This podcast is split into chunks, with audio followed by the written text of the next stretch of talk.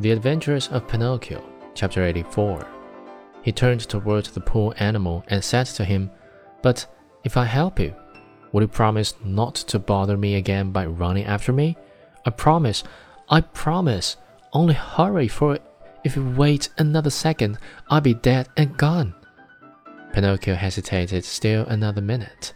Then, remembering how his father had often told him that a kind deed is never lost, he swam to Alidoro and, catching hold of his tail, dragged him to the shore.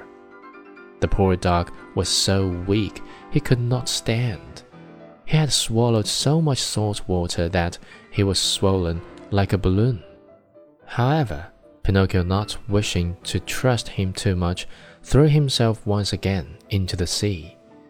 As he swam away, he called out, Goodbye, Alidoro.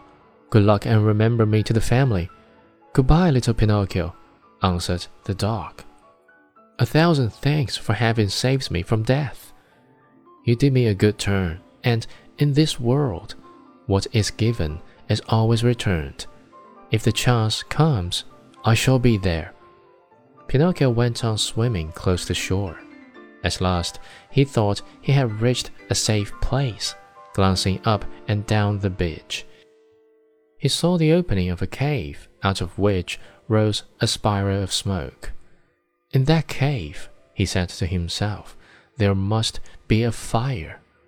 So much the better. I dry my clothes and warm myself, and then, well, his mind made up.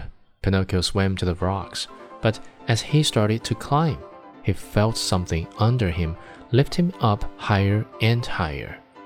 He tried to escape, but he was too late.